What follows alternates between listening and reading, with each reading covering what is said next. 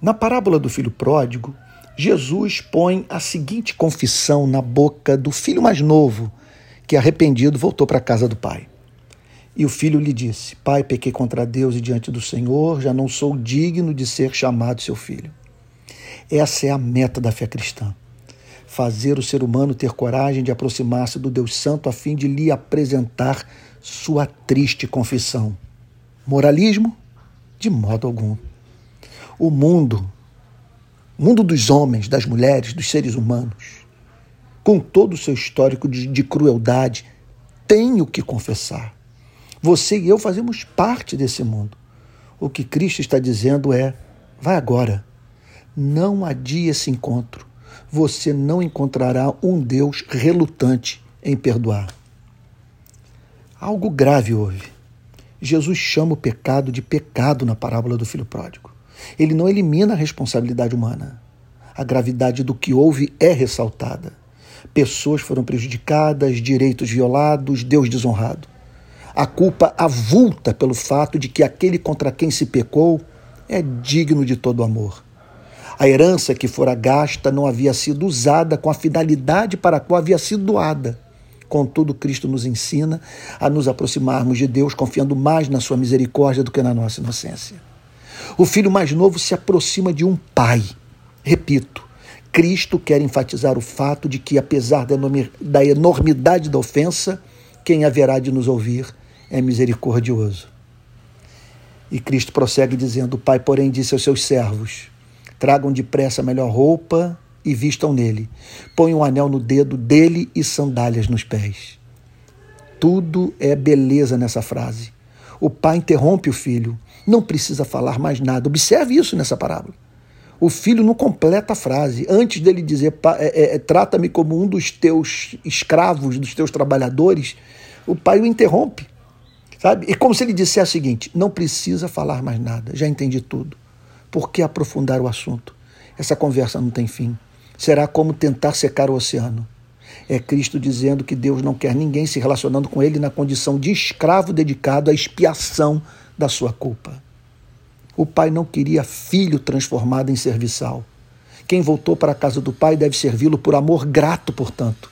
Cristo nos ensina, sendo assim, a fugir da introspecção mórbida, dos atos de dissecação neurótica da alma, do autoexame que adoece e abrevia a vida. Veja a dignidade conferida aos servos que trabalham para esse Pai benevolente, chamados para servir a quem o Pai mais ama. Isso passa despercebido por nós nessa parábola, porque Deus chama você e a mim para fazermos o papel desses servos. O que, é que eu estou querendo dizer com isso? É, é, quer dizer, é, permita-me aqui fazer uma digressão. Com essa, como que essa passagem empresta significado ao serviço prestado na igreja aos irmãos na fé? Cuidar da igreja é cuidar do que Cristo ama. A mais excelsa glória do serviço prestado à verdadeira igreja de Cristo consiste em selar no coração dos seus membros o amor de Deus que tarefa santa! Observe esses servos trazendo nas mãos roupa, anel e sandália, a fim de que o amor do pai fosse selado no coração do filho.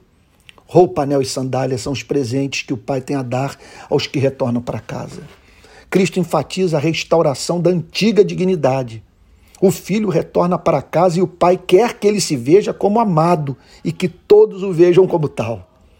A universalização dessa experiência Fico a pensar nisso. Faria chegar ao fim a guerra entre os homens. O que quero dizer?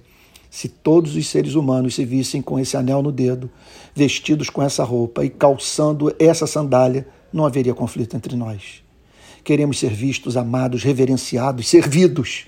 Por isso matamos, roubamos, mentimos. Desejamos, ao nosso modo, ter a vida revestida de significado. Cristo nos ensina que tudo isso recebemos de graça ao voltarmos para a casa do Pai.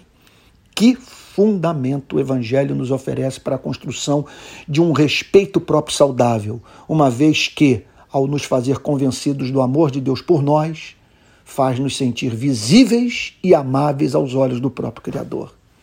Se estamos seguros de que Ele nos vê e se deleita em nós, que independência ganhamos em relação às avaliações e olhares humanos.